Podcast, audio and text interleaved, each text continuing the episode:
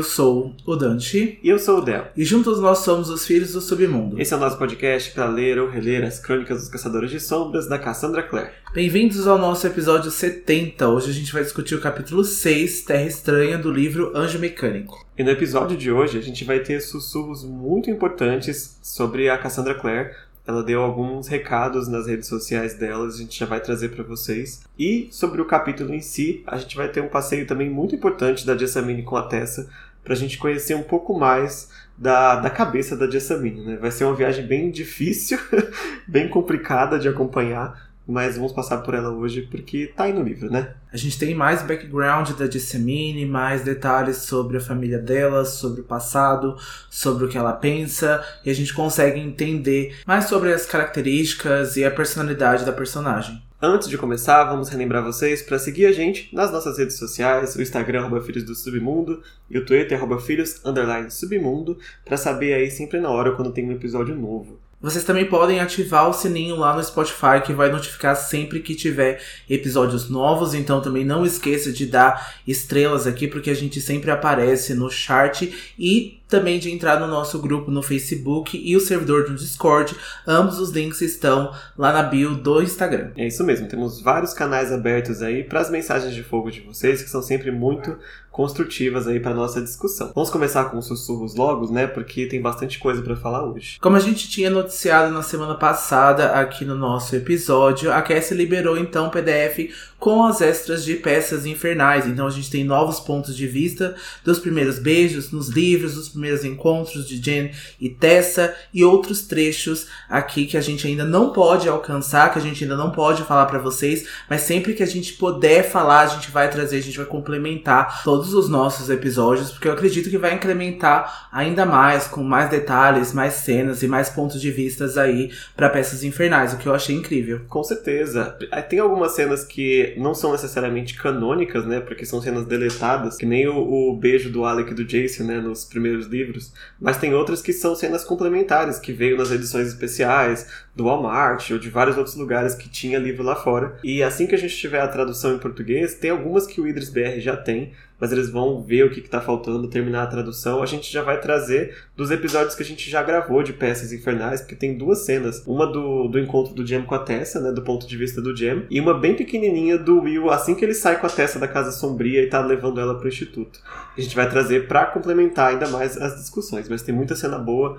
Quem não conseguiu o PDF, eu acho que se assinar o newsletter da Cassandra desse mês, consegue receber, ou então ver no arquivo de newsletter lá no site dela também tem como baixar o livro ainda. Se, se eu não me engano, está disponível até o dia 31 de agosto para fazer o download. Isso, e também no site do Idris, esse compilado aí, traduzido assim que possível, assim que estão os tradutores traduzirem, né? Então vão postar lá no site, talvez compilem num PDF traduzido e aí já facilita para todo mundo. Exatamente. E o próximo sussurro é o maior de todos. A Cassie fez uma postagem no Instagram essa semana, em vídeo, e ela comunicou qual vai ser os próximos passos dela, né, a partir do ano que vem. E ela falou que ela vai estar tirando umas férias que ela não tira férias desde quando ela começou a escrever Cidade dos Ossos, há 17 anos atrás.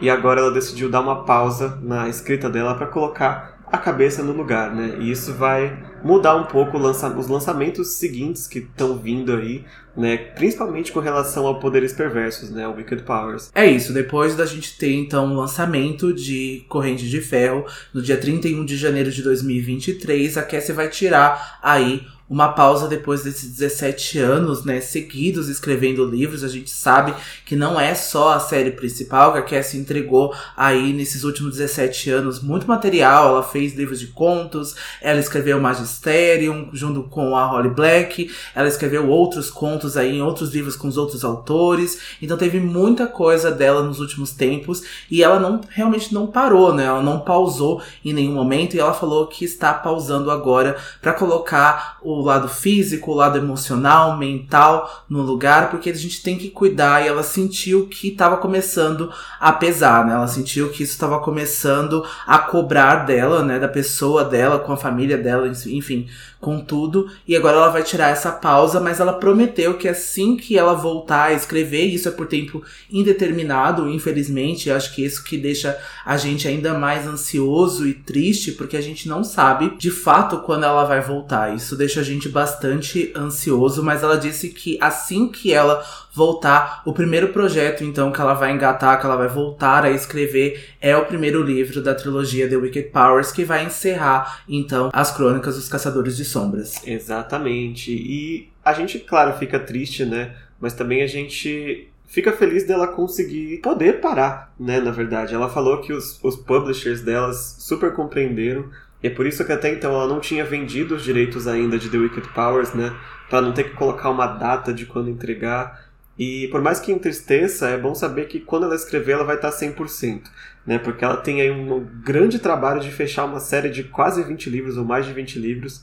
É uma coisa que você tem que estar muito bem para fazer, né? E faz um tempo que a gente vem percebendo que até nas, nos outros vídeos, né, nas outras aparições públicas da Cassandra, ela tá cansada, né? Ela tá um pouco até dando umas respostas meio atravessadas, né, para algumas perguntas lá no Instagram, se vocês viram né, da boca dela e não dos nossos sussurros, que ela tá um pouquinho cansada mesmo. Não foi fácil, a gente nesse período tem, além de todos os livros, teve série de TV, teve filme, teve o processo de plágio, né, que ela ganhou, mas ainda assim, né, foi uma dor de cabeça para ela, teve pandemia, então a gente super compreende decidir assim, deixa eu parar antes que eu acabe estragando todo o meu trabalho, né, e toda a minha própria saúde mesmo. A gente já vinha percebendo isso, né, nos perguntas e respostas lá no Instagram, apesar da Cassie amar responder isso, a gente sentia aí uma talvez não tanta vontade assim de responder sobre The Wicked Powers, porque eu acredito que ela já sabia na cabeça dela que ela precisava precisaria tirar essa pausa, que ela precisaria tirar esse tempo para ela, ela só não sabia como anunciar ainda. E sempre que havia perguntas mais a respeito sobre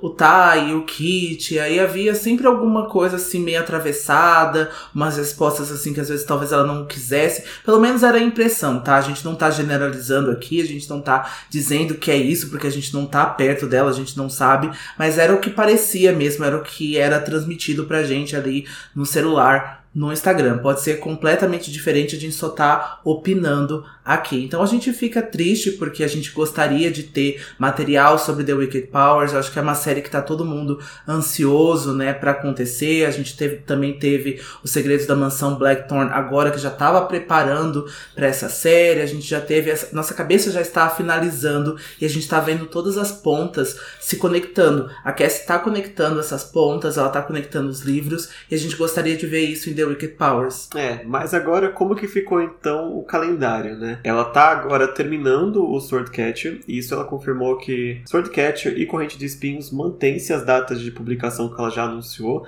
né, até segunda ordem. Como o Dante falou, Corrente de Espinhos em 31 de janeiro.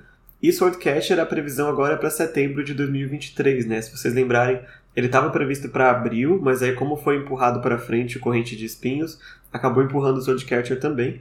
E essas duas séries já estão garantidas para sair normalmente, né? A gente até calculou, vai que ela para assim um ano, um ano e meio, a gente não vai ficar tanto tempo sem um livro assim, porque a gente já tem dois livros ano que vem, né? Um dos Caçadores e uma série inédita. Mas eu acho que o que mais foi prejudicado assim seria o terceiro livro de Maldições Ancestrais, porque o plano anterior era que ele se passaria entre artifícios e poderes perversos, ou Wicked Powers, né, como preferir, para como finalizando, né, a, a trilogia do Malek e começando a outra, e agora aparentemente ele vai se passar durante o The Wicked Powers, ou seja, ele vai ser jogado para depois do primeiro do The Wicked Powers, que é uma ótima notícia para quem estava esperando o Wicked Powers, mas é uma péssima para quem estava esperando o final de Maldições Ancestrais, que vai ter que esperar mais um pouquinho ainda para poder terminar, né? E como são livros que já tem o primeiro e o segundo, eu acho que eu até acho até mais difícil esperar um final do que esperar um começo que a gente não sabe o que, que tem ainda, né? É, tem muita gente esperando e depois, né, do segundo das Maldições Ancestrais, que terminou com cliffhanger, terminou aí realmente muito bom, a gente ainda não leu aqui, nem eu, nem o Del, a gente pretende ler em breve,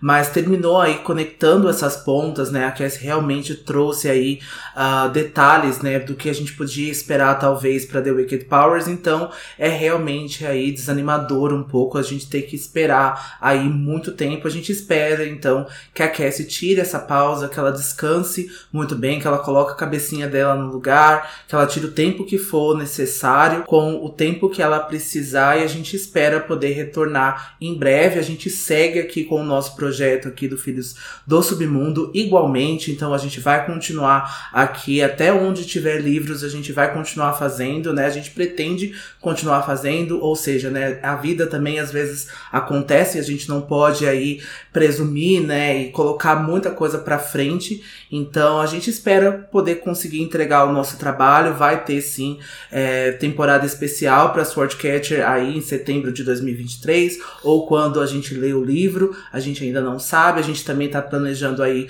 alguns conteúdos extras com os livros, né, de contos, que a gente está pensando em colocar ele num projeto do Apoia-se, ou do Padrinho, ou do Catarse, enfim, a gente está pensando aí como que a gente vai colocar os livros de conto e a gente vai anunciando para vocês conforme esses projetos forem tomando forma. É verdade, como o Dante falou, a gente continua e a nossa intenção aí até o fim, né? Esperamos que a gente não alcance a Cassandra. Temos muitos livros ainda pela frente, né? A gente tem um projeto aí que, chegando ao fim, ele vai ter vários anos, né? E como ele bem falou também, não tem como, não tem como a gente prever daqui a 3, 4, 5 anos.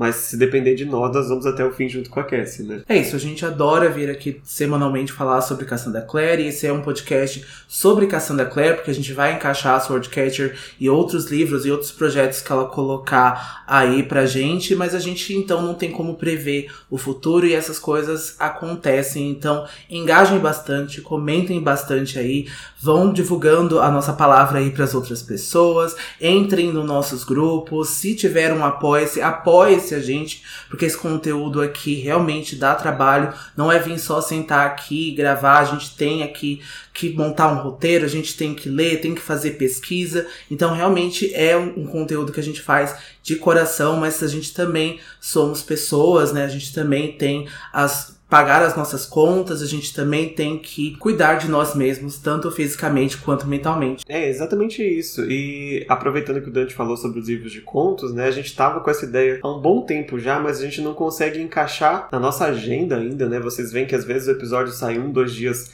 atrasado, justamente porque a gente tem outros trabalhos, né, fora do podcast que demandam também muito tempo, né? E a gente quer fazer os livros de contos, e a gente pensou como que a gente vai interromper a temporada para falar do livro de contos, né? Deixar saindo dois por semana. E a gente achou que a melhor forma é realmente colocar aí num, num padrinho, num apoia-se, como episódios bônus, né? Como a gente tem a temporada normal, para quem quiser ouvir os livros de contos, porque tem gente que não quer não chegou ainda, e eles têm spoilers de todas as sagas, né? Então fica bem difícil encaixar é, eles aqui no meio das nossas temporadas normais, né? Que também esticaria ainda mais uh, os anos que a gente ia levar para acabar tudo. Né? Então a gente achou que seria a melhor forma de trazer esse conteúdo e ainda a gente conseguir produzir um pouquinho mais, né, e também dar um pouco mais do nosso tempo para fazer uma segunda temporada, né, paralela à nossa original, fora do Swordcatcher que vai sair normalmente aqui é, gratuitamente para todo mundo no Spotify, tranquilo. Não, a gente fala sobre isso, né, e a gente não entra em tantos detalhes, mas a gente tem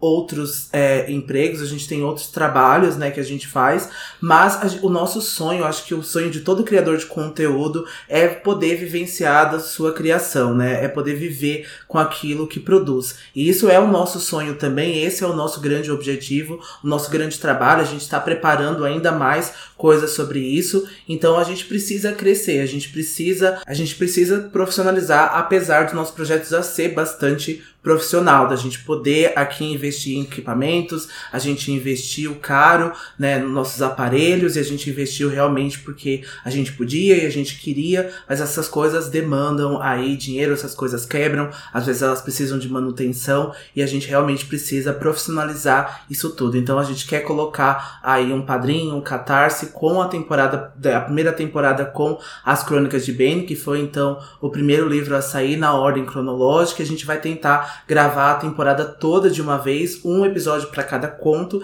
e a gente também vai trazer aí alguns episódios, tentar trazer alguns pequenos episódios contando mais, por exemplo, a vida de um personagem específico, alguma família que vocês queiram mais detalhes sobre. A gente pode pegar a família Starkweather, por exemplo, que não é tão falada, não é tão conhecida aí como os Herondale, os Casters, e trazer como episódios bônus, trazer como material que eu acho que, de novo, vai implementar, vai complementar ainda mais os nossos projetos e vai complementar a nossa vida, porque eu acredito que não tenha nenhum outro criador de conteúdo que dedique tanto assim material para a Cassandra Clare. A gente conhece o Idris e o Shadowhunters Wiki e nós, né? Então a gente somos três aqui que está produzindo, tá, tá, tá tendo todo esse material para Cassandra Clare, para as crônicas dos Caçadores de Sombras e para essa autora como um todo. É verdade. Ah, e falando dos três, tem também o Mary Thieves, que acho que produz os melhores memes de Cassandra Clare que eu já vi aqui na história.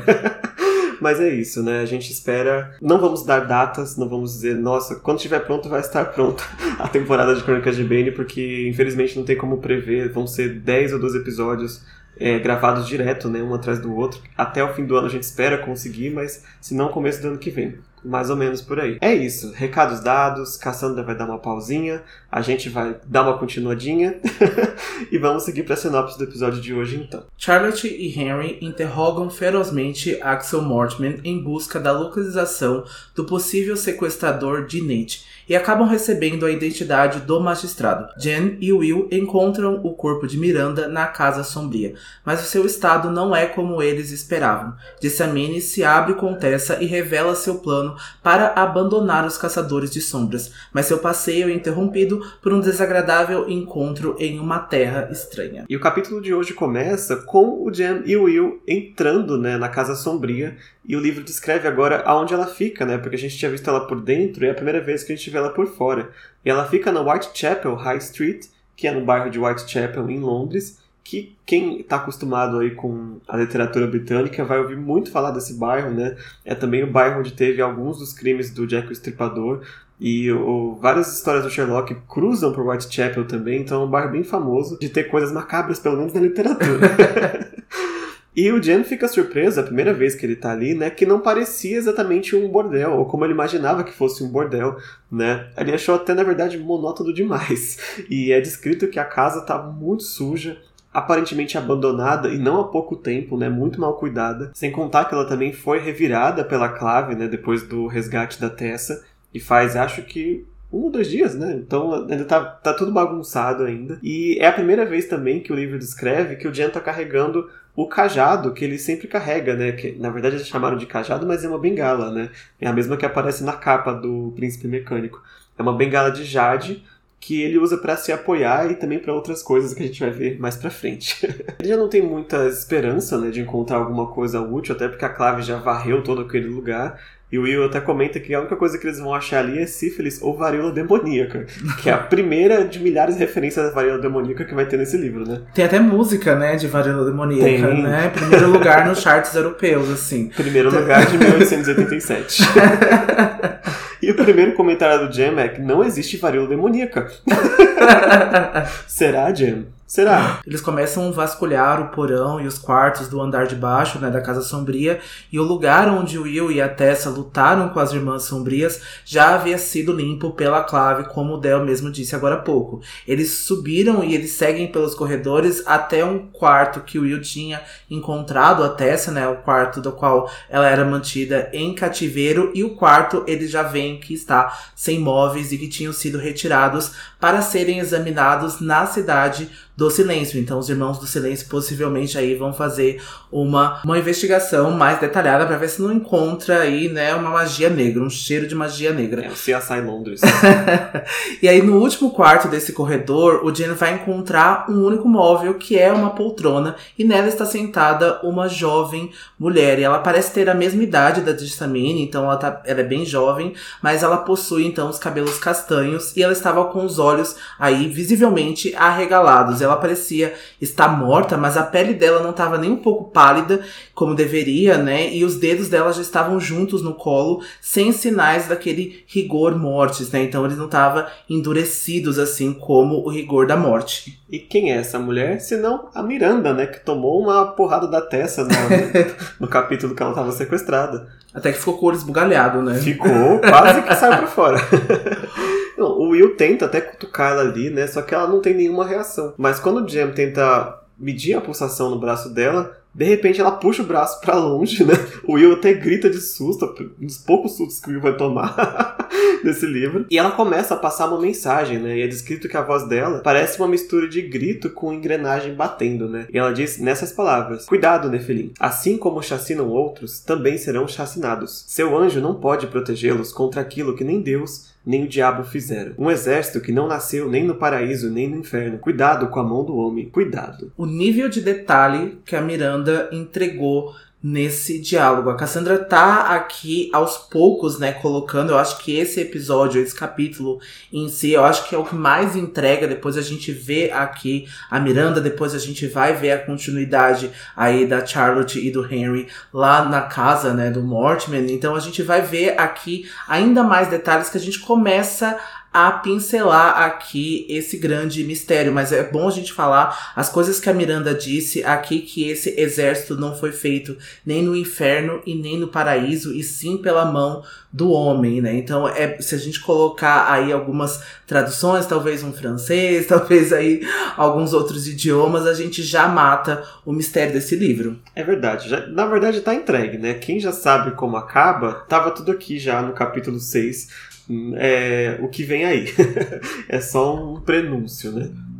E aí a Miranda entrega esse falatório todo, né? Que provavelmente ela foi programada para dizer, né? Porque não, não sabemos o tanto de consciência que a Miranda tem, mas não é muito. A própria senhora Black já ficou questionando quão, quão inteligente ela poderia ser, né? Para cumprir ordens que não fossem bem diretas.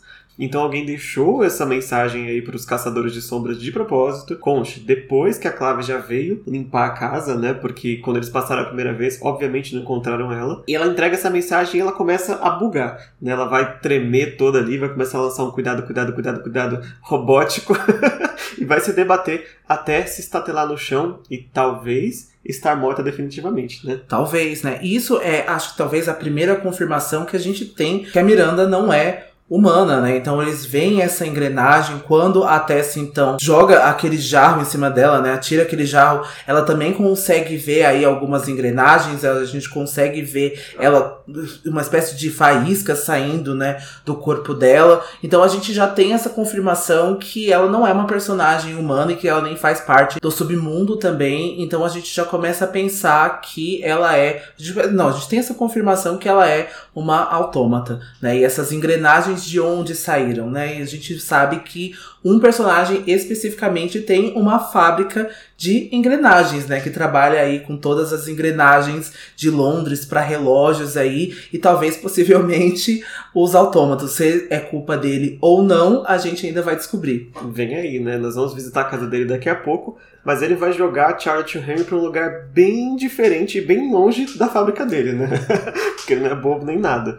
Mas é interessante o Dante ter citado já, né, a confirmação de que ela é um autômato, né? Porque é diferente de dizer que ela fosse um robô, né? Tem essa, essa diferenciação aqui no livro por causa da época que a gente está, né? E quando a gente vê de fato o autômato em si, provavelmente é no próximo capítulo, né, que chama Garota Mecânica, a gente vai entrar mais em detalhes dessa questão técnica aí da Miranda, né? Por enquanto fica essa descoberta do corpo aí. Agora então que a Miranda possivelmente está morta, o Will ainda tem as suas dúvidas. Ele vai virar a cabeça dela no chão e a boca dela estava escancarada e um dos olhos estavam saltando para fora do rosto dela, preso apenas por um fio de cobre. Ele vai perceber que ela não está viva nem morta, é mais como uma das engenhocas do Henry. Ele vai dizer isso, ele vai escrever isso pra gente. Então o Will e o Jen percebem que alguém ensinou para ela que eles eram Nefelim e que ela possivelmente não tem uma consciência por si própria. Ela não chegou nessa dedução por si própria. Ela é apenas uma máquina.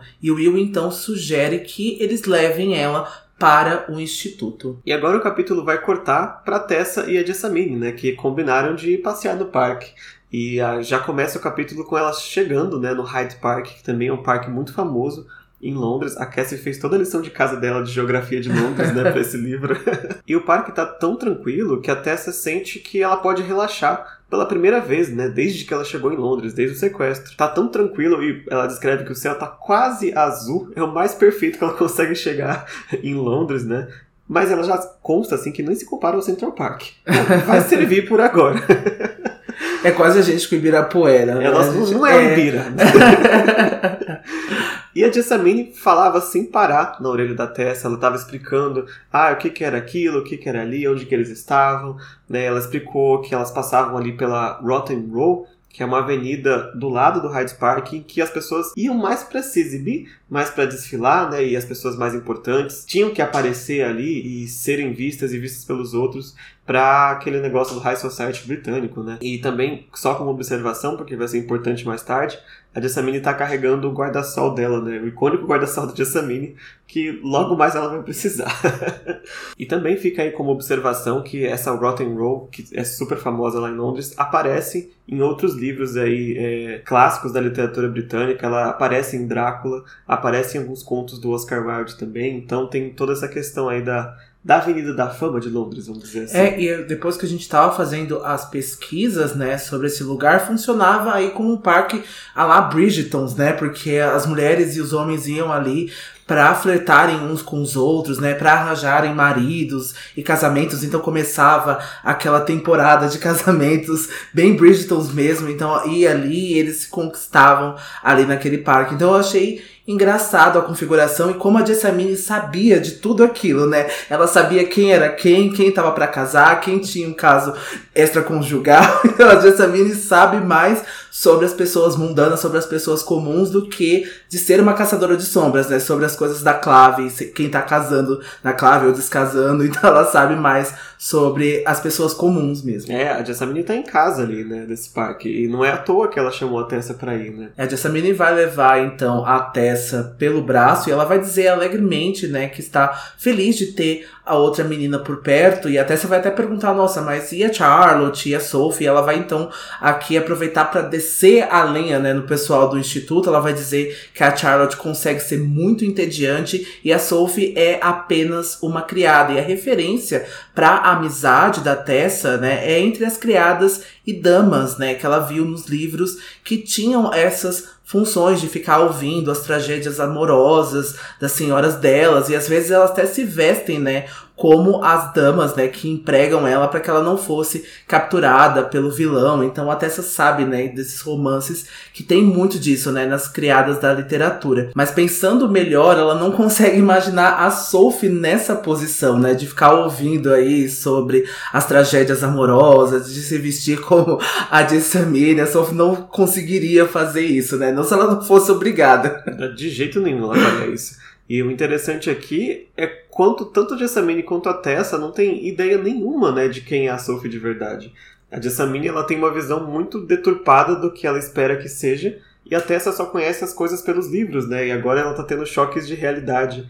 Tanto, principalmente com as meninas, né? Com a Charlotte e com a, com a Sophie, né? E a Jessamine, no momento, assim, língua venenosa, ela vai explicar pra Tessa por que, que a Sophie não serve, né, para ser amiga dela e nem para ser criada. Primeiro por causa do rosto dela, que ela diz que é horrível, e porque a Sophie nem, olha só, fala francês. E ela precisaria para ser uma criada decente para Jessamine. Inclusive, ela já tinha pedido para Charlotte para que ela não é, que a Sophie não servisse a ela porque ela não gostaria de ter alguém com essas características, né, como criada dela. Olha, dá vontade de soltar a mão, né?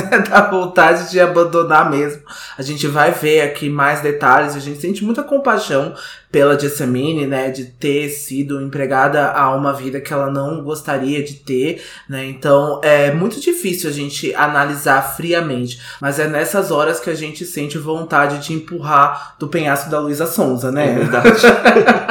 não, é, acho que a gente compreende porque que ela não gosta, mas no momento que ela passa a ser mal agradecida, é bem difícil ficar vendo, né, várias atitudes assim, uma atrás da outra e muito próximas, né? Então, se a gente fosse. A Sophie não tem escolha, né? Ela é empregada da, do lugar, ela tem que servir ela mesmo assim. E a Charlotte também não tem escolha, a gente vai saber por quê. Ela não pode simplesmente mandar a Jessamine embora, né? Então tem que aguentar esse estorvo de pessoa. não tem saída. E enquanto isso, recebendo tudo nas mãos, né, ela acaba ainda. Primeira oportunidade com alguém que ela mal conhece já começa a soltar um monte de podres falsos sobre as pessoas ainda, né? É, não sejam ingratas, vadias, não sejam ingratas. Agora ela também vai falar sobre a Charlotte, né? Que além de ser uma pessoa entediante, como ela já disse, ela só vê a Charlotte resmungando o tempo todo e resmungando e atormentando o Henry. E para ela, o Henry só aceitou se casar com a Charlotte para ter acesso ao instituto e ao laboratório sem precisar pedir licença o tempo todo. E que se qualquer outra pessoa fosse o, o chefe ou a chefe do instituto, o Henry teria se casado com ela. Então não foi pela Charlotte, né, mas pelo laboratório. Há uma dúvida que, não desta forma, mas a Charlotte também tinha dúvidas sobre os motivos né, do casamento do Henry, e não é só ela, né? Tem outras pessoas também que duvidam da, da posição do casamento deles, né? Inclusive, tem a questão de ela ser a chefe do instituto, e muitas vezes ele tem que aparecer como o chefe do instituto, né? Porque as pessoas não aceitam que ela seja. Sim, porque as pessoas direcionam a conversa, né, justamente pro Henry. Como a gente vai ver aqui, né, com o Mortimer, e quando o Henry tá mais ali focado em analisar ali os mapas das engenhocas, né, do Mortimer, o Henry tá ali completamente no mundinho dele, né, e a gente começa a pensar que a Jessamine tem visões muito erradas sobre esses personagens, apesar do Henry, por exemplo, não mostrar pra gente ao contrário, né, que esse casamento foi forçado ou que ele queria acesso ao instituto. A gente sabe por conhecer o Henry, né, agora então com os três livros aqui uh, pra gente usar, né, de apoio, mas a gente vê que o Henry tem muito carinho pela Charlotte. Eu acho que fica muito evidente nesse capítulo também. É bem breve a interação, mas ele chama ela de querida, ele vai chamar ela de maravilhosa. Então é super bonitinho aqui. Eu acho que ele não teria essa interação, ele não teria esse carinho por alguém que ele teria se casado por interesse, sabe? Então, pelo menos eu acho que o Henry não faria isso é, ali por atuação ou nada do tipo. É, na verdade é muito pelo contrário, né? O Henry tem uma capacidade muito péssima para atuação. Né, isso que eles não conseguiram entender ainda, que quando ele fala alguma coisa realmente é muito sincero, né? Exato, e agora vai sobrar para os meninos, porque chegou a vez deles, e ela vai dizer que o Jen é agradável, mas como um estrangeiro ele não é muito confiado, né? Além porque na visão da Jessamine eles são egoístas e preguiçosos, porque aí pela condição, né, de doença do Jen, ela vai dizer que ele finge estar doente no quarto para não fazer as suas tarefas, né, mesmo quando eles estejam investigando a casa sombria agora e ela está passeando no parque. Então quem é que não faz a sua obrigação e até atrapalha quem faz é a Jessamine, né? Mas para ela, ela está correta, ela não vê diferença ali para ela, essa é a visão e ponto. E ela vai dizer que o Will é bonito, mas ele se comporta como um selvagem e ele não sabe ser um cavaleiro, né? Ele não sabe se portar. E a Jessamine culpa isso pela criação que ele teve, né, com a ascendência dele galesa. E ela vai explicar aqui um pouquinho sobre o passado do Will e a gente vai focar aqui que ela vai dizer que a mãe do Will era uma mundana galesa e o pai dele deixou os Nephilim quando ele se apaixonou por ela e ela vai presumir aí que os pais do Will estejam mortos, porque senão o Will já teria procurado eles a essa altura. Ou seja, ninguém presta pra Jessamine, né? A Sophie não presta porque ela tem uma cicatriz, a Charlotte não presta porque ela é a chefe do instituto, o Jem é estrangeiro e estrangeiro não é confiável, e o Will não é estrangeiro, mas vem de uma outra parte ali do Reino Unido e por isso ele é selvagem. Então ninguém presta pra Jessamine, além dela própria, e de uma pessoa que não presta e ela vai olhar e vai achar que essa pessoa presta. Ah, o senso de julgamento da Jessamine é muito distorcido. A bichinha é completamente cega. Ela é completamente, completamente cega. e o pior, né? O pior ou o melhor, que quando a gente sabe, né, o futuro da Jessamine nos livros aí pra frente, é, ela vai pagar muito ainda, né, pelas coisas que ela fala. Ela vai ficar numa posição muito complicada é, não dá, é difícil ter dó, né, de, depois de tanta coisa, mas ainda assim tem aqueles 10% que falam, nossa, se, se sua vida tivesse sido um pouquinho diferente, talvez você fosse uma pessoa um pouquinho melhor, né? É, eu acho que se a Disney tivesse esperado mais alguns meses aí, né, para realmente poder se afastar dos caçadores de sombras, né, tornar-se uma mundana como ela gostaria, né, e tivesse aproveitado mais essa vida, né, essas interações que ela teve, porque eu acredito que ela teve oportunidade, ela só não soube aproveitá-las, né? Eu acredito que a Cassandra, ela é muito boa em construir isso. Ela mostra as oportunidades que os personagens têm e se eles vão usar isso da melhor melhor forma ou não. Eu acredito que ela mostrou isso para Jessamine, com a Charlotte, com a Sophie, com então a Tessa vindo para o instituto também, que ela podia ter aprendido alguma coisa, que ela podia ter se tornado uma pessoa melhor, mas ela não quis, né? Então isso não passou pela cabeça dela e como o Del mesmo disse, né? Ela vai pagar muito por isso e acho que a Cassandra foi até um pouco cruel com a Jessamine porque ela se tornou tudo que ela mais temia e tudo que ela mais critica que ela vai se tornar, basicamente. É por aí mesmo. e a Tessa, depois de ouvir todo esse discurso, né, e a gente tem esse capítulo do ponto de vista da Tessa, a gente sabe que ela não tá comprando nada disso como verdade, né? Ela, ela tem visões próprias. É, que bom. Ela tem visões próprias das pessoas que ela conheceu e não é a, a Jessamine que vai mudar de ideia. Mas ela se pergunta, né, se ela odeia tanto todo mundo, por que ela tá sendo gentil comigo, me levando para passear e conversinha? E a gente descobre qual é o motivo. Interesse, claro, né? Porque nos romances, de novo, até você tem romances como referência, é, as garotas de, de famílias que já foram ricas, né, e agora estão passando por uma dificuldade, algum problema, são às vezes recebidas por tutores ou pessoas ricas, recebem roupas novas, boa educação, né? Tem aquela mudança, ah, vou morar com a minha tia é, Margaret em tal lugar. E a Tessa fala, eu não tô nessa posição, essa menina não vai ser alguém que vai me mostrar esse, esse lugar e me colocar em uma posição sem motivo, sabe? De graça, assim. Exato, ela vai se mostrar então interessada por isso porque ela vai fazer uma proposta para Tessa. Ela vai dizer que os pais dela estão mortos, mas eles deixaram aí uma quantia considerável para ela, mas o problema é que está guardada em um fundo até o aniversário de 18 anos dela né? Como a gente já vem falando aqui, faltam poucos meses para Jessamine fazer 18 anos. E ela vai confessar, e aqui é óbvio, né? Ela vai confessar o óbvio que ela detesta tudo que se relaciona aos caçadores de sombras. Ela detesta o instituto e ela vai desejar apenas partir e nunca mais falar com nenhum deles. Então não vai ter aquela reunião aí do terceiro ano para a vida, né? Do terceiro ano do ensino médio para a vida. E os pais dela deixaram a clave quando eles eram novos e também nunca quiseram ser caçadores de sombras. É, isso pode explicar um pouco, né, de por que, que ela não gosta, mas ela também vai complementar que a mãe dela sempre foi muito clara, dizendo que ela nunca queria essa vida para a filha dela, né? Então ela ensinou a Jessamine a odiar essa coisa de caçador de sombras. A mãe dela queria que ela debutasse, queria que ela se encontrasse com a rainha, queria que ela tivesse filhos e se casasse, ter uma vida mundana normal para aquela época, né? E foi isso que a mãe dela ensinou ela toda a vida dela, né? E uma coisa que o livro não deixa muito claro, mas é bom a gente lembrar, né? Que a Jessamine, ela tinha é, 14 ou 15 anos quando os pais dela morreram e ela foi para o instituto. Então ela está dois anos aqui só, né, morando com a Charlotte. Ela passou a vida inteira, literalmente, desde o nascimento até a adolescência, com essa vida mundana e essa vida com uma mãe que desprezava muito os caçadores de sombras, né?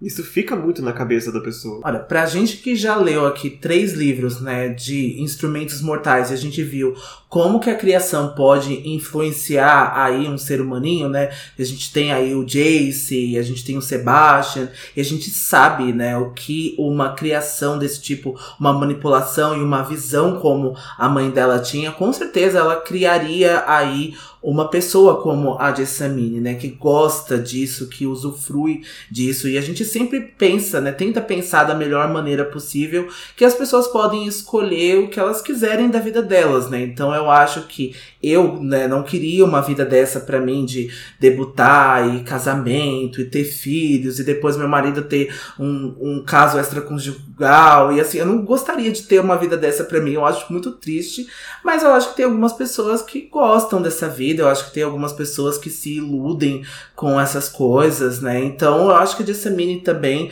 pela época e pela criação que ela teve, achava que isso era algo, um objetivo para ela e que ela poderia ser essa pessoa que cumpriria isso, né? É, e o pior é que tem pessoas que de fato dão certo com essa vida. E quando a gente chega no, no fim da trilogia, a gente vê que boa parte dos personagens que a gente gosta, eles conseguem ter essas duas vidas, né? Funcionando muito bem. Tanto de casadas, de mães e pais, quanto de caçadores de sombras. Bastava achar um, um equilíbrio, né? A, amar as duas coisas igualmente. Mas a Jessamine não tem amor para dar para os caçadores de sombras, não. E aparentemente, mesmo se ela vivesse essa vida que ela gostaria, com essa língua de cobra que ela tem, eu não sei como que ela ia sobreviver. Ou talvez até sobrevivesse dessa forma, né? Ah, não.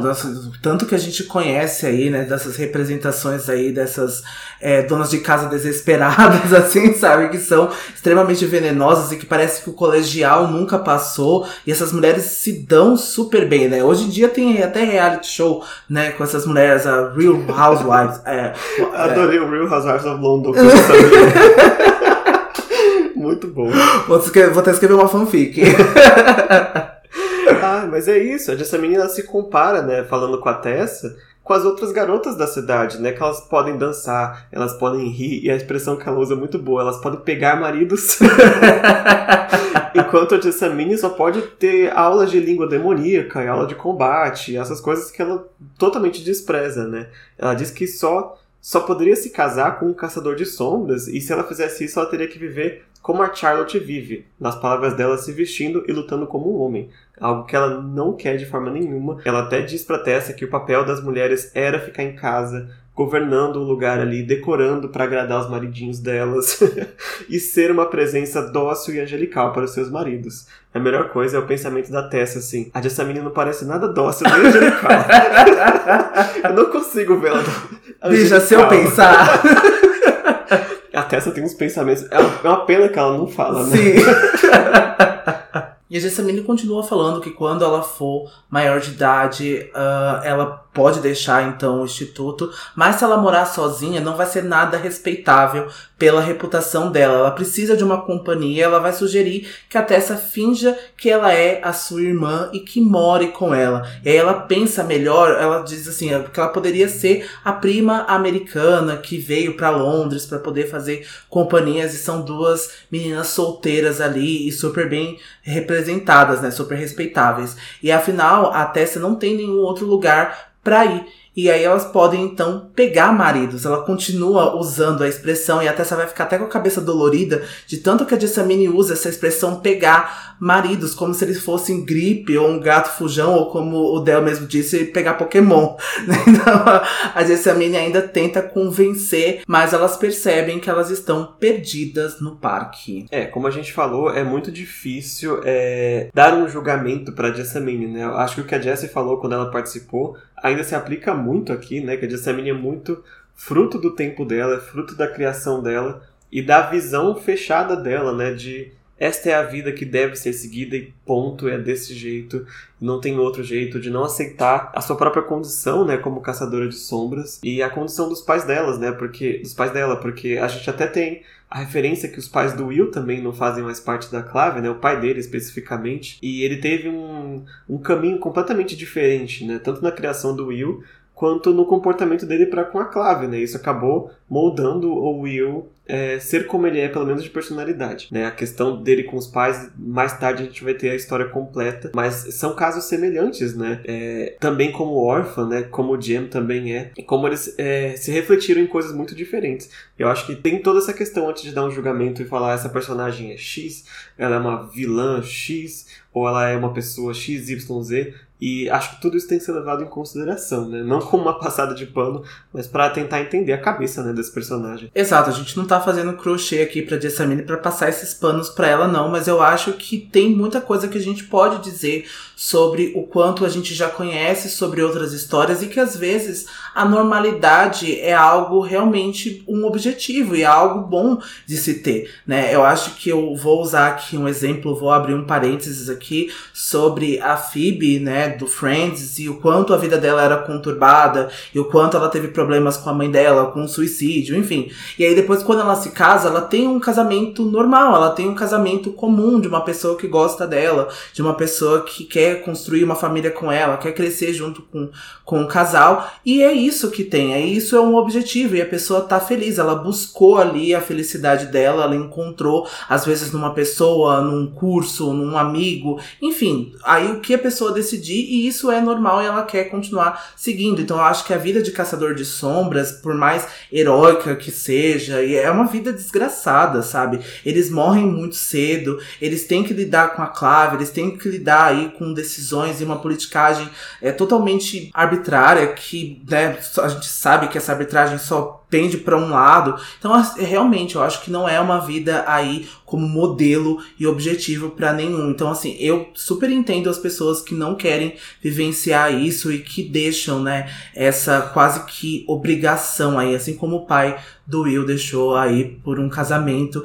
Isso de nenhuma forma é um ato de fraqueza e eu acho que é sim um ato de coragem. É verdade, e é uma coisa que não vai mudar na Clave em muito tempo, né? Se a gente lembrar, o irmão da Maurice também deixou a Clave e foi uma vergonha para ela lá nos anos 90, né? 1990, não 1800. E foi uma vergonha para a família da Maurice inteira, né, quando aconteceu. Então sempre vai ter esse estigma aí da Clave para os caçadores que querem viver como mundanos, né? Infelizmente é algo que não vai passar tão cedo. É, você falou, tocou né, no assunto família e a gente pode falar, né? A família Lovelace vai passar aí muito tempo até ter um membro aí que seja considerado um herói, que seja considerado uma, uma pessoa de praxe aí pra clave. Então foi uma família que aí ficou suja, né? Pelos membros de, de, dessa família, né? E é muito triste, né? E até uma pessoa escolher esse nome, ninguém queria se chamar Lovelace, né? Porque alguns caçadores de sombras que são transformados depois, né? Então a gente não pode dizer tanto assim, mas precisou aí de um personagem muito corajoso e de um personagem incrível aí para sustentar o nome dessa família e se tornar aí um membro que vai poder fazer coisas incríveis na história e essa família voltar a ser reconhecida aí como uma família é, base, né? E como uma família de importância para Clave. É, é bom ponto para clave, né? Porque a família mundana Lovelace existiu aí normalmente, né? Deste período até quando esse personagem aparece. Antes do capítulo acabar, a gente volta mais uma última vez aí na Jessamine, que tem uma cena dela bem no finalzinho. Mas agora vamos voltar ao parque, né? Porque as meninas acabaram de perceber que estão perdidas. Elas estão ainda no parque, mas tá bem mais fechado, né? As árvores ao redor delas estão bem mais fechadas do que estavam antes. E elas perceberam que elas saíram da trilha que elas estavam andando. A Jessamine fofocou tanto que ela acabou entrando no lugar parque. e aí, enquanto elas estão tentando ver para onde que volta, acaba que surge alguém na trilha, né, de, na frente delas. Até essa primeira pensou que era uma criança, mas quando ela olhou bem, era um homem corcunda, é, cheio de vestido de trapos, com um chapéu surrado e o rosto enrugado e branco, né? Então era uma criatura do submundo, não era uma criança muito feia que elas encontraram. Eu pensei na Tidinha, desculpa. não, não era Tidinha. era um gnomo, era um ser do submundo. Apesar da tradução como gnomo, em inglês se refere a uma criatura chamada Hobgoblin, que vem do folclore germânico. Eles têm uma estatura aí por volta de 1,40 e a aparência deles é mais órquica, que a gente imagina que é mais parecida com gnomo, mas de fato não é. é exatamente. Diz gnomo, você pensa naquele barbudinho de jardim, né? É. Mas é uma coisa mais, mais dobe, assim, só que mais alta. Isso, aqueles que a Xuxa vê, né? É. Os gnomos. Esse mesmo, já falando da tirinha As duas vão aí sugerir para ir embora, mas o gnomo vai então bloquear a passagem delas e vão entrar na frente delas. E aí o gnomo ou o hobgoblin vai com a voz cantada ameaçar as duas. E a Jessamine vai dizer que não tem nada contra o povo das fadas, mas se ele as tocassem, isso mudaria. E o gnomo vai chamar elas de tolas por irem até aquele lugar sem usar marcas, né? Então a Tessa por ser aí possivelmente uma feiticeira e a Jessamine por não ter se recusado a se marcar, né? E a terra que eles estavam era mais antiga do que qualquer acordo. E ali era a terra estranha que ele vai referenciar ao nome do capítulo. E se o sangue de anjo da Jessamine cair sobre essa terra, vinhas douradas crescerão e ele irá reivindicá-las. E quando a criatura pula sobre as duas, a, né, com as presas à, à mostra, a Tessa só vai conseguir cambalear para trás, ela não vai conseguir lutar, ela também não tem nenhuma habilidade com combate, mas a Jessamine vai então abrir o seu guarda-sol e ele vai explodir ali como uma espécie de flor que vai ferir o gnomo no rosto. E é a primeira vez que a Tessa e nós, leitores, vamos perceber que o guarda-sol da Jessamine não é um simples guarda-sol, mas ele tem lâminas na ponta, né? E a Jessamine começou a cortar o rosto do gnomo e todos os outros lugares que ela conseguiu. Na verdade, ela foi até é, sem piedade nenhuma, né? Avançando em cima do gnomo, sem dó nenhum, porque, né? Elas foram atacadas praticamente sem motivo, né? Elas entraram numa terra estranha, né? Uma terra das fadas, e o povo das fadas tem um humor, assim, muito é, complicado, né? É muito difícil você entrar no terreno deles e sair ileso. Só que a Jessamine então vai acabar descarregando toda a raiva nesse gnomo, ela vai dizer que odeia essas criaturas nojentas do submundo, né? Todas as criaturas como ele. E a Tessa vai até tentar parar a Jessamine, porque ela já estava batendo no gnomo há muito tempo. E quando ela tenta segurar a Jessamine pelos braços, ela mal consegue. Ela percebe quanto a Jessamine era muito mais forte fisicamente do que ela parecia ser, né? E a Jessamine só para por conta própria depois e começa a chorar, né? Abraçada com a Tessa. E a Tessa conforta ela, né?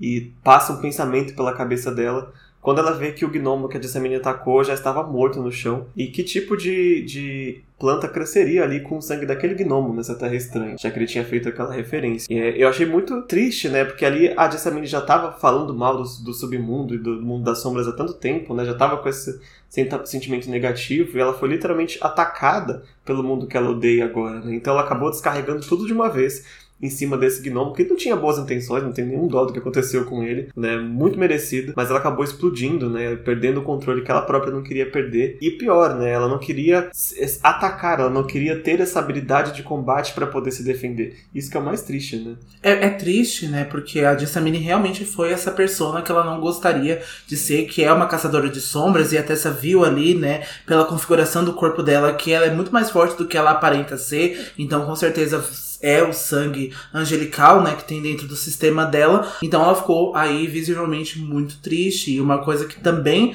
ela fica triste que depois ela vai falar para Tessa é que esse guarda-sol não é simplesmente aí para guardar o sol, né? Foi feito pelo Henry. Ele construiu essa arma para Jessamine aí com o material de Electrum, que coberto por navalhas. Então é visivelmente, claramente uma arma desenvolvida para ela e ela não gosta é, dessa arma, né? Ela detesta, apesar de ter que usar e sair armada por ocasiões como essa. É, ela detesta o fato de ter que andar armada, na verdade, né? Isso que é o pior para ela. E aqui fica a referência do poeminha que tá no início do capítulo, né?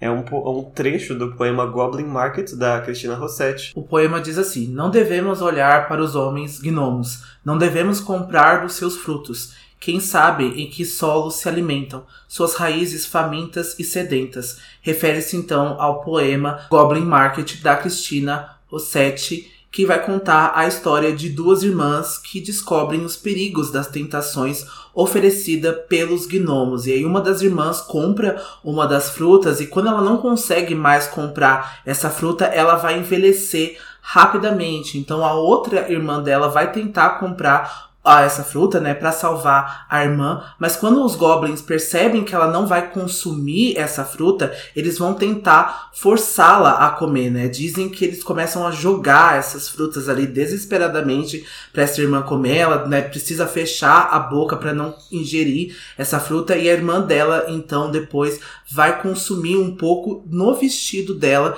e aí ela vai se recuperar. Então o poema termina com as irmãs contando às filhas dela dos perigos das frutas de Goblin e do poder do laço entre as irmãs. Então aí mais uma referência ao poder das fadas e como elas atuam e como elas gostam aí de serem cruéis, né, com os seres humanos e como a gente já viu isso um pouquinho em Instrumentos Mortais. É verdade, também como já estava no imaginário popular britânico desde aquela época, né? Esse poema veio quase como uma fábula, né? Ele é bem pequenininho e como todos os outros que a gente citou aqui também foi super polêmico, né?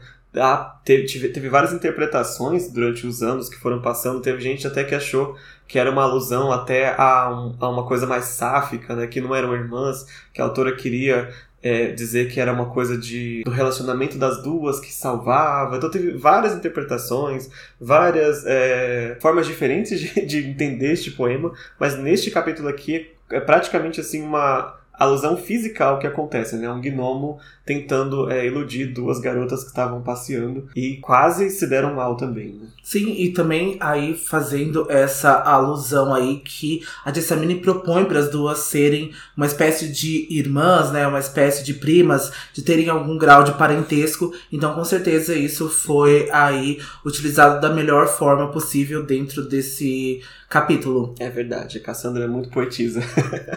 Bom, acabou a cena do parque. Vamos então pro interrogatório do Mortimer, né? Porque a Charlotte e o Henry foram lá pra casa deles e acabou o capítulo passado com Mortimer revelando que sabe o que são caçadores de sombras, né? E agora fica todo mundo em choque, literalmente paralisado. A primeira pessoa a se recuperar é claramente a Charlotte, né? De já peraí, vamos ver o que, que, eu vou fazer. E o Mortimer começa a dizer que sabe o que eles são, sabe que eles são os caçadores de sombras, que eles caçam demônios, todo esse contexto, né, que a gente não precisa explicar novamente o que, que é. e ele até tentando assim parecer mais inteligente, né, do que ele é, ele vai citar que ah, eu achava que os Nefilim era uma coisa diferente do que vocês são, porque na Bíblia é descrito de forma diferente, né? Tem referências à palavra Nefilim em algumas traduções, né?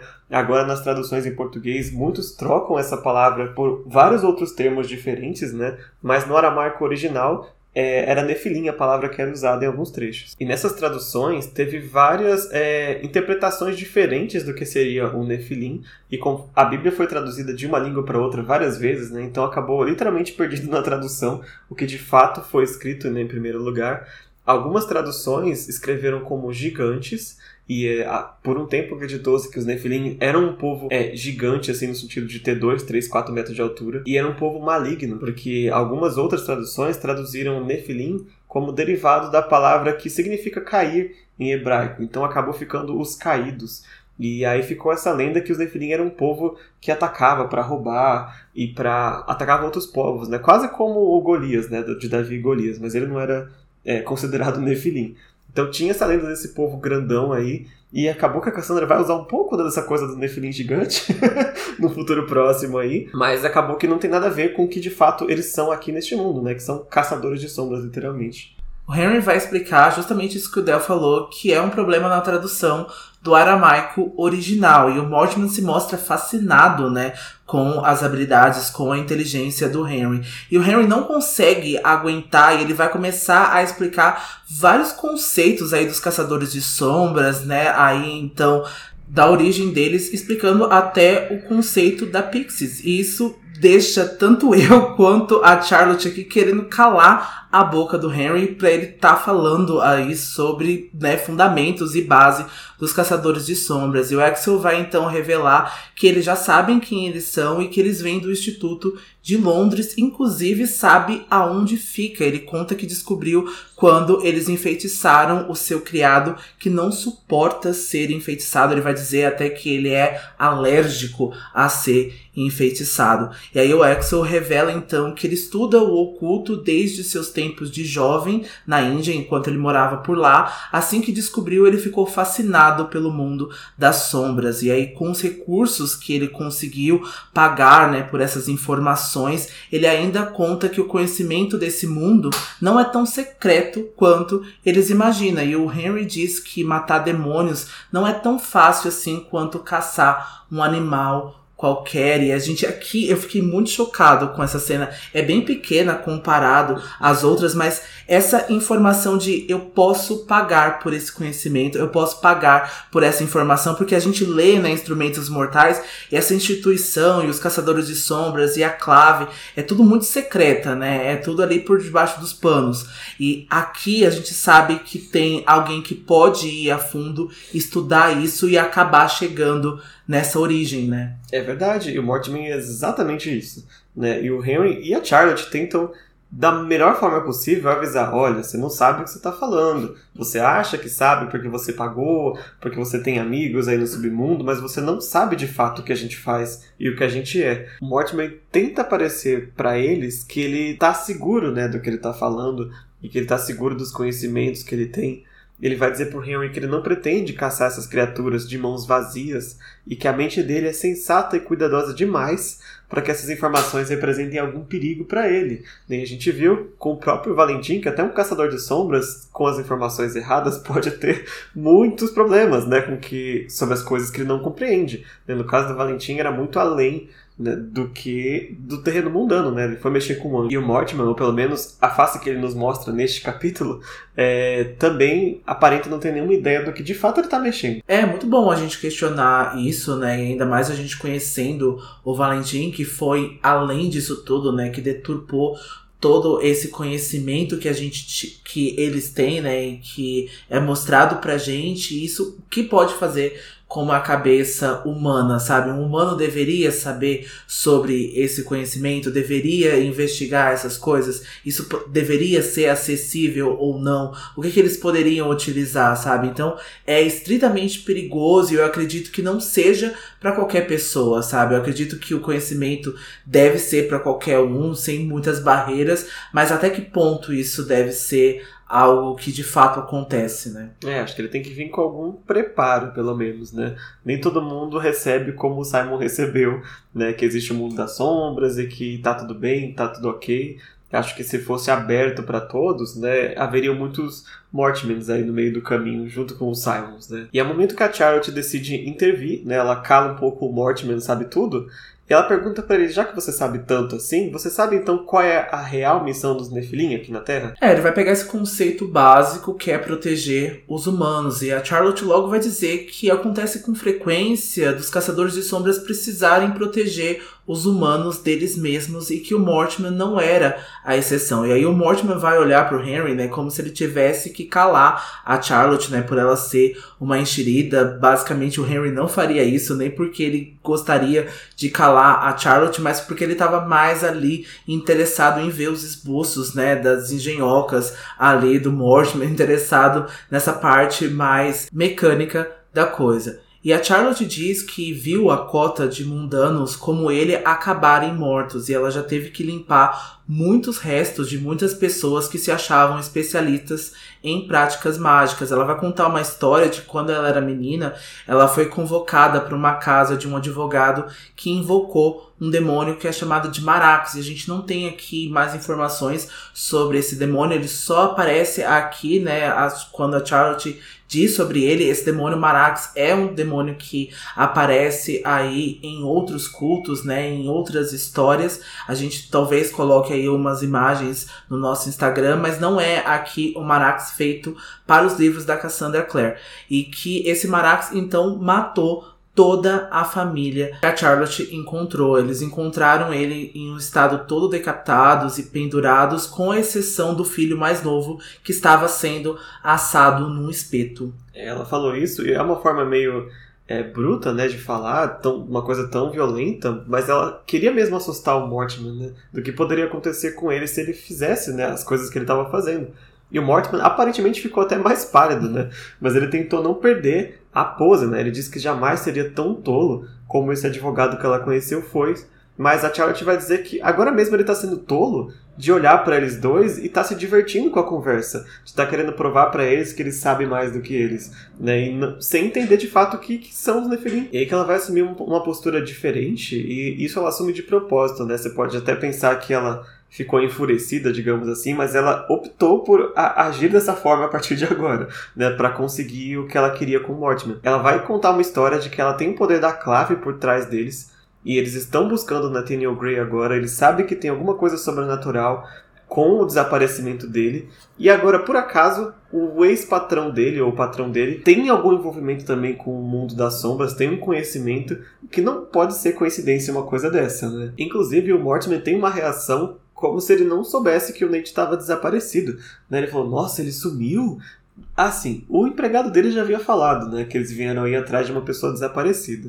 Então começa a perceber que nem todas as reações do Mortimer são de fato genuínas, né? É, é muito estranho, né? Porque umas coisas não batem uma com a outra e a gente não acredita tanto em coincidência assim. A Charlotte diz que enquanto ele se diverte, o rapaz, né, o Nate pode estar morrendo e a Clave não mostra clemência àqueles que se colocam no caminho da missão deles. E o Axel acaba revelando que conheceu o pai do Nate, o Richard Gray Ray, então o pai de ambos, né, da Tessa e do Nate, e que o empregou há quase 20 anos quando a sua empresa ainda era de navegação. A gente falou isso quando os meninos descobrem mais sobre o Mortimer, né? Antes da empresa dele virar uma empresa de maquinaria, o Mortimer trabalhou muito tempo com importação e exportação. E aí ele conta que o Richard trabalhou com ele em Londres e que ele era um ótimo funcionário do qual ele gostava muito. E quando ele foi embora com a família para a América, ele lamentou bastante, mas ele ficou bem feliz quando o filho, o Nathaniel, escreveu para ele em busca de emprego. É, para quem já sabe como essa história termina, mais ou menos metade do que ele contou aqui, ou na verdade ele tá omitindo informações. Né? Já fiquem com isso em mente. Ele vai continuar contando dizendo que o conhecimento do mundo das sombras que ele teve pode ter sido a causa do Richard ter se afastado dele, né, na época. Ele diz que ele conhecia um feiticeiro que fazia parte do Clube Pandemônio e que esse feiticeiro ajudou ele a tirar todo o dinheiro dele de um banco antes que esse banco falisse, né, e acabou salvando a fortuna do Mortimer.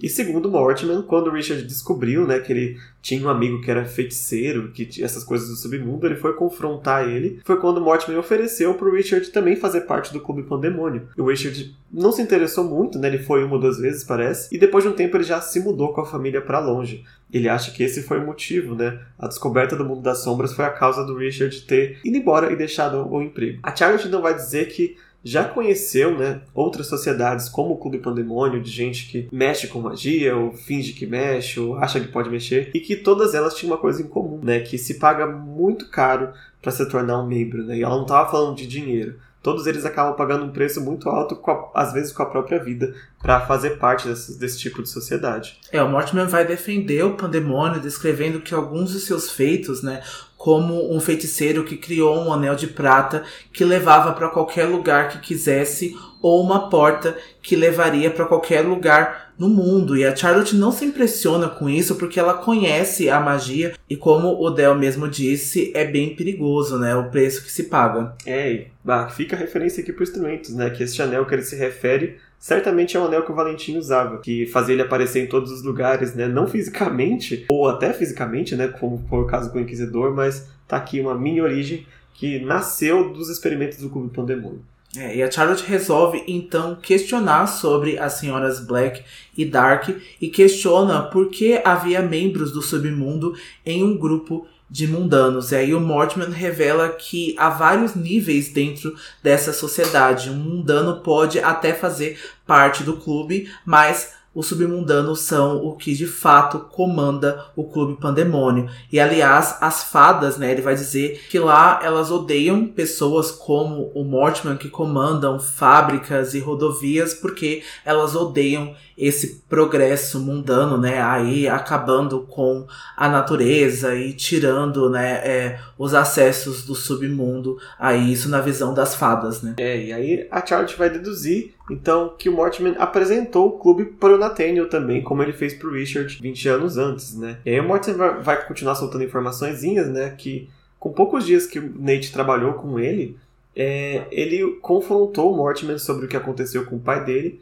e fez com que o Mortimer levasse ele até o clube também. Só que diferente do pai, o Nate se encantou pelo Clube Pandemônio e depois de um tempo ele simplesmente sumiu da empresa do Mortimer e mandou uma carta dizendo que ia trabalhar para outro membro do clube a partir de agora que pagaria o suficiente para que ele sustentasse o vício dele em jogos. Já a Charlotte duvida que o Mortimer não tenha nem tido assim, uma curiosidadezinha de descobrir para onde o Nate foi, né? Que membro do clube que era, de pessoas que ele conhecia, o que, que aconteceu. Ou seja, ela sabe que ele está omitindo informações ainda, né? É, e por mais que sejam aí basicamente quase verdades e inverdades, né? Como já dizia a menina do BBB, soltou várias fake news e verdadeiras também, a gente sabe que aqui a gente precisa colocar alguns detalhes. Então o Mortman já se colocou como uma pessoa que faz parte do Clube Pandemônio, então isso já é bem suspeito. E ele também vai falar sobre o envolvimento do Nate, que quando a Tessa fala sobre o Nate para o Jen, ela diz que ele é aí uma pessoa ambiciosa, né? Uma pessoa que tenta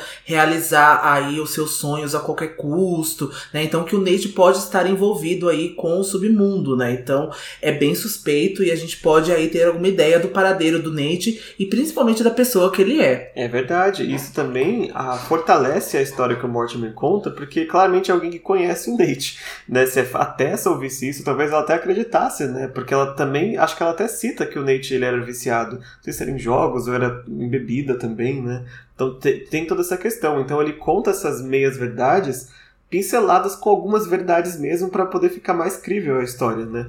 E mesmo agora, com a Charlotte duvidando dele e confrontando ele, soltando uma informação, é, depois do confronto, tem muita mentira no meio ainda, né? Sim, ela vai questionar esse fato, né, do Mortimer alegar nunca ter visto o Nate se ambos frequentam o clube Pandemônio agora, né? Então, assim, ele foi empregado pelo então esse membro do submundo e ele não participou de mais nenhuma reunião do Clube Pandemônio, sabe? Isso não tá descendo tão bem. E ele vai dar a desculpa de nunca mais ter ido a nenhuma reunião por estar muito ocupado com o trabalho agora. E a Charlotte é uma boa juíza de caráter e não era a primeira vez que ela encara homens como o Mortimer, né? Que eles são super confiantes e acham que teriam o mesmo sucesso na magia quanto tiveram nas suas vidas aí mundanas, né? Nesses negócios. E ela vai lembrar novamente do advogado, né? Da infância, esse que teve aí a sua família morta pelo demônio Marax, e ela imaginou o terror dos seus últimos momentos, e aí é que ela decide agir. É, ela pensa tipo assim, não basta ele estar tá aqui mentindo na minha cara, né? Ela ainda pensa, eu vou tentar proteger esse homem para que ele não, né, não seja destruído igual esse advogado, né? Por isso que ela é, sobe mais o tom. Ela vai então pegar as rodas que ela trouxe, né? Tacar na mesa assim, falar, isso aqui é seu, não é? ela vai dizer que encontrou no porão né, das Irmãs Sombrias, que são as duas feiticeiras do Clube Pandemônio, e que lá nesse porão elas assassinaram humanas jovens e junto dos corpos estavam as engrenagens do Mortimer. E aí o Mortimer vai dizer que um membro muito antigo e poderoso do clube comprou uma série de maquinarias com eles, incluindo aquelas rodas dentadas, né? E na época ele não perguntou o motivo, ele achou, ah, é uma compra normal, às vezes é uma pessoa investindo em alguma coisa. E a Charlotte vai perguntar: "E essa pessoa que fez esse pedido para você, por acaso é a mesma pessoa que empregou o Nathaniel?" E aí ele não vai responder. E a Charlotte percebe uma expressão de medo no rosto do Mortimer. E a gente que sabe né, o, a, qual, o que é mentira o que é verdade do que ele está contando, é muito impressionante como a cara dele não treme. Né? Ele tem expressões tipo, muito sinceras do que ele está falando. Né? Sim, e eu acho que também é basicamente também a Charlotte aqui surpreendendo até o Mortimer, porque ela vai muito longe nessa investigação e nessa articulação aqui, né? A gente já falou aí sobre a habilidade da Charlotte ser essa estrategista nata, né? Então ela vai deduzindo muitas coisas e muitas das vezes essas coisas estão corretas, né? É, me pergunto até se a expressão de medo não é genuína, tipo de, nossa, ela ligou todos esses pontos. Né? Sim. Né? O que, que eu vou dizer agora? É, exato.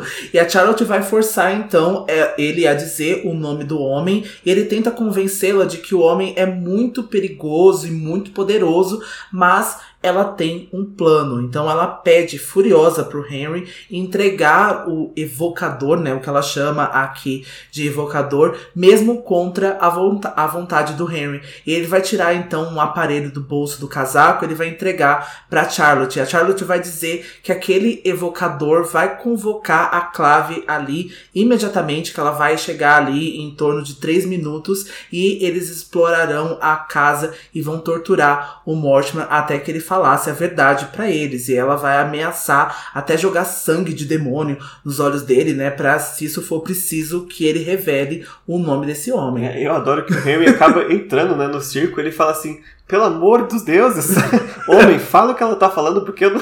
se ela for matar você, eu não vou fazer nada.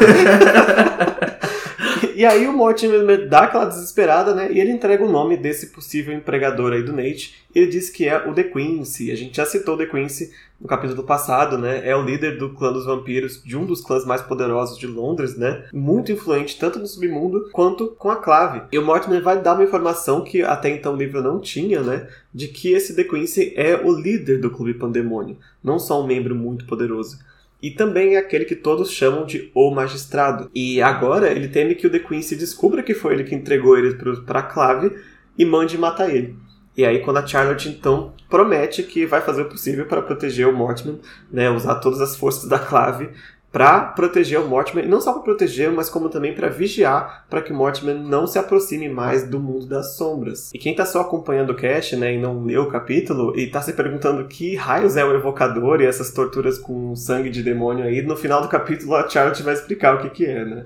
Isso, e quando eles começam então a sair, né, porque eles já pegaram então o nome do The Quincy, né, para então aí a decepção, né, da Charlotte, porque como a gente já disse também em episódios anteriores, era então um membro do submundo do qual ela tinha contato, né, e era então essa ponte entre ele e os clãs dos vampiros, então visivelmente ela fica bem chateada que ele seja então o tal do magistrados. E aí quando eles estão saindo, o Mortimer diz que todas as rodas dentadas eram inofensivas. E o Henry finalmente vai abrir a boca e vai dizer que apesar de inofensivas, os homens que as utilizam não são. E acho que é uma das frases preferidas que eu tive nesse capítulo do Henry. E aí, mais tarde, então, na praça, o Henry e a Charlotte finalmente vão respirar, né? Esse ar, entre aspas, puro de Londres, né? Saindo daquele ambiente tão hostil e cheio de maquinaria, cheio de coisa. E ela vai entregar, então, esse tal de evocador pro Henry e vai perguntar o que de fato é aquilo. E na verdade, aquilo era, então, o sensor que ele havia trabalhado, né? Que ele vem trabalhando até recentemente. A Charlotte vai o elogiar, né? Dizendo que será um artefato esplêndido, né? Na visão dela. E o Henry também vai aproveitar para elogiar a Charlotte, né? Dizendo sobre o plano para enganar o Mortimer, mesmo que ela não tivesse certeza que ele tinha um aparelho no bolso dele. E é óbvio que o Henry teria alguma engenhoca, que ele teria algum aparelho ali, né, no bolso. É, eu acho que essa cena resume muito a, o relacionamento deles e como a parte mais positiva, né? Ela fez um plano de imediato com a certeza que ele ia entrar, sabe? Mesmo ele já até caiu no teatro de falar, homem, entrega o que ela. Né, entrega o evocador pra ela. Porque ele poderia. Que evocador, né? E acabado com o plano dela. Sim. E é essa confiança, né? De que um tem no outro, ele confia nela de cair no teatro e ela confia dele seguir. e acabou funcionando muito bem para os dois, né? Ah, eu gostei muito dessa cena. Foi a cena que a gente já tinha até falado anteriormente aqui no cast, que foi muito bonitinho esse momento dos dois. Eu acho que o Henry não fingiria esse momento se ele não tivesse sentindo isso de fato. É verdade. E agora a gente chega na última cena do capítulo, que é Tessa e Jessamine voltando pro instituto, né, depois daquele encontro bem violento no parque. E elas estão na carruagem, né, e se vocês lembrarem, o Thomas está conduzindo a carruagem ainda. A Jessamine tá em silêncio, né, durante a viagem toda, e ela tá tão é, chocada que ela nem percebeu que o sangue que tava no guarda-sol tá manchando toda a roupa dela agora, né. Mas eu não sei, interpretação minha, né, a Jessamine, ela começou a se abrir com a Tessa, né, desde o parque, e parece que ela não, ela não conseguiu mais voltar atrás, né, tipo, eu me abri com você e agora eu preciso rapidamente terminar, né, então ela já desce do carro, da carruagem, e já puxa a Tessa para dentro do instituto, super rápido, né, nem conversa com o Thomas, já leva ela até o quarto dela, porque ela queria mostrar uma coisa pra Tessa naquele momento, né, então a gente vai acompanhar elas até lá em cima, e quando descreve esse quarto da Jessamine, ele é bem diferente dos quartos que a Tessa já tinha entrado, né? Porque a decoração costuma ser bem simples ali no, nos quartos dos meninos e do, da própria Tessa. Mas o da, da Jessamine tem papéis de parede, tem móveis assim bem vitorianos, né? Umas coisas bem decoradas, tem lençóis de cama bem mais caros. E ainda assim, Jessamine, quando entra, ela fala que o quarto é meio pequeno demais para ela, né? Ela vai conduzir até, essa, até uma mesa alta, né? Com uma casa de bonecas ali em cima. E não era uma casa simples, né? Dessa que a gente vê de papelão. Até a Tessa vai dizer que era uma das casas que ela tinha, né? Mas era uma réplica perfeita de uma casa londrina que se abria e revelava uma reprodução de pequenos móveis e decorações e ali havia quadros a óleo de verdade nas paredes e bonecas de porcelana. E a Jessamine vai contar para Tessa que aquela era a sua casa, que o seu pai havia encomendado aquela réplica, né, quando eles moravam na Curzon Street. E essa Curzon Street a gente vai ver em As Últimas Horas, é bem famosa, a gente não pode falar mais aqui, mas a gente só tá deixando aqui a referência. E aí ele tinha encomendado então essa casinha para ela quando ela tinha 6 anos de idade. Exato, era uma réplica perfeita, né, da casa deles, inclusive com representações deles próprios, né, da Jessamine, do pai dela e da mãe.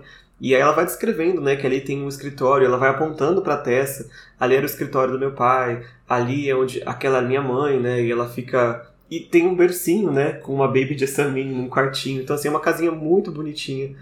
E ela vai meio que contando uma história, né, que mais tarde, naquele dia, aquelas pessoas, né, a família dela iria jantar juntos no salão de jantar, iam conversar perto da lareira e depois poderiam sair para ir no teatro, né? Meio que recontando como era a vida dela antes de ir pro instituto.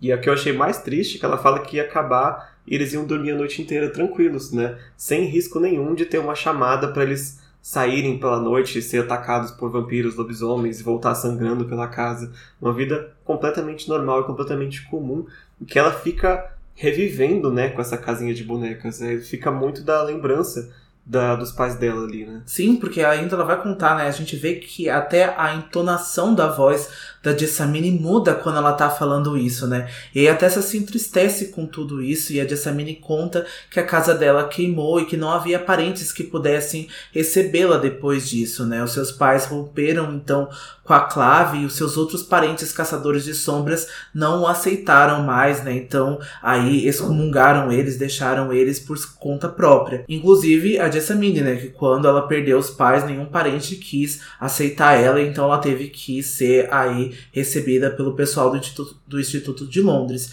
E ela vai contar também que o Henry havia feito o seu guarda-sol e ela até acha ele bonito, até descobrir que era uma arma. E a Tessa vai elogiar ela por ter salvado elas no parque, né, naquele dia, mas a Jessamine não se orgulha desse fato. Ela diz que não vai viver essa vida de caçadores de sombras, ela prefere morrer, não se importando o que ela tenha que fazer para se livrar disso. Então ela enfatiza muito bem que ela prefere morrer, que ela não vai fazer isso, que ela não vai ser uma caçadora de sombras. É verdade, fica aí o prenúncio, né? Não, não da morte, mas que ela vai fazer qualquer coisa para não ser uma caçadora de sombras, né? Mas esse momento de abertura dela acaba na hora que a Sophie entra de repente no quarto. Ela veio dar um recado pra Tessa dizendo que o Henry, o Sr. Bramwell, deseja ver a Tessa no estúdio porque ele tem assuntos importantes para tratar. E aí o capítulo não vai dizer, mas já é o início do capítulo que vem que o Henry tá examinando o corpo da Miranda, né? Mas quando a Tessa olha pra Jessamine, né, depois dessa interrupção, ela vê que o rosto da Jessamine já mudou completamente.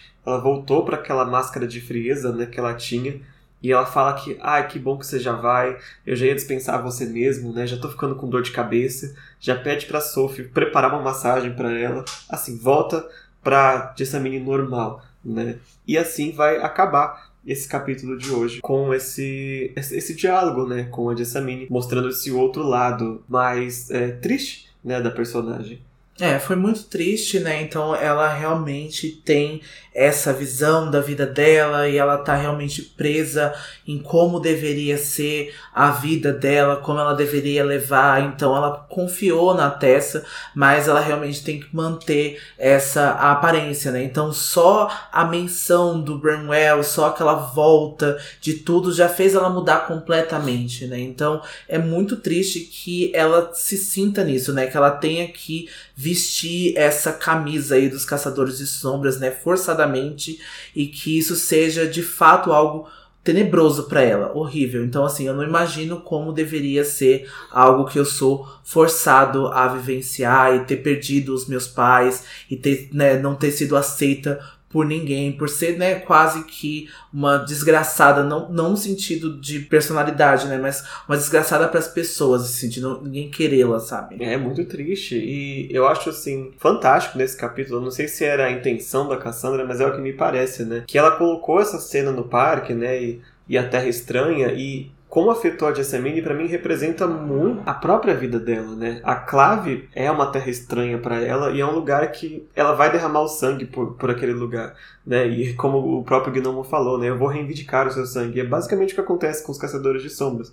Então eu acho que aquilo representa para o livro e para a Jessamine a mesma coisa, sabe? Por isso que ela atacou com tanto ódio ali, sabe? Aquilo representava todo o mundo das sombras, toda a clave, tudo que ela foi obrigada a passar e ela não tem nem assim a força para aguentar os poucos meses que ela precisa aguentar para poder ir embora, né? De tão tanto ódio que ela tem disso tudo. Então eu achei assim muito interessante todo tanto o título quanto a cena do parque, quanto a referência ao poema. Eu achei assim uma maravilha de, de capítulo. Sim, e acho que é só Peças Infernais aí se mostrando ser essa perfeição, esse suprassumo aí de personagens e de intenções e do que você vê, a gente nem tá precisando de cenas com demônios aqui, é basicamente quase que a primeira cena, a segunda cena de combate que a gente tem, mas a gente tem tanto material para falar, a gente tem tanta coisa aqui para interpretar com esses personagens, o que tá acontecendo com eles, que é muito rico mesmo. É verdade. Com isso a gente encerra a discussão do capítulo de hoje. Você tem Grimório para adicionar hoje? Olha, eu tenho cenas para adicionar. Acho que essa cena com a Jessamine também foi uma cena que me tocou bastante, né? A gente brinca aqui que né, jogaria ela do penhasco da Luísa Sonza, mas eu acho que é realmente uma personagem que é, eu tô analisando com outros olhos e é mais uma das coisas que eu gosto aqui no nosso trabalho do cast. E eu vou dizer também que o Henry eu gostei muito também nesse episódio, principalmente quando ele falou sobre as sobre as engenhocas e dependendo aí de quem manuseia aí ouvir isso da boca dele, né, que é uma pessoa que já mexe com isso, que isso é natural para ele e a gente vê o quanto que ele vai ser essa pessoa de importância e que já tá desenvolvendo o sensor que, né, vai ser usado depois e que posteriormente vai ajudar muito outros caçadores de sombras, me deixou realmente bem tocado. Ah, é muito legal, porque mostra que ele tem essa consciência, né, que o trabalho dele tem uma questão social, né? Não é simplesmente a máquina que faz o que quiser. Né? Tem, tem um porquê. Isso diferencia ele de todos os cientistas loucos que a gente tem aqui, vilões, né, nessa série. E já nessa época, né? 1800 ele já tinha essa consciência, é né? verdade. Muito reizinho. o meu momento grimório, com certeza, é o da Charlotte. Se tem Charlotte, pode apostar que é meu momento grimório. É a Charlotte ameaçando o Mortimer com Pra mim é impecável, apesar que eu gostei muito das cenas de Jessamine é só, assim, nos chateia como leitores ver ela falando mal tanto assim do Instituto, né? É difícil da gente ler quando a gente gosta desses personagens, mas é, é importante estar tá aí para desenvolver esse personagem e fica aí. Só que não fica minha cena favorita porque eu me senti pessoalmente atacado por, essa, por essa cena.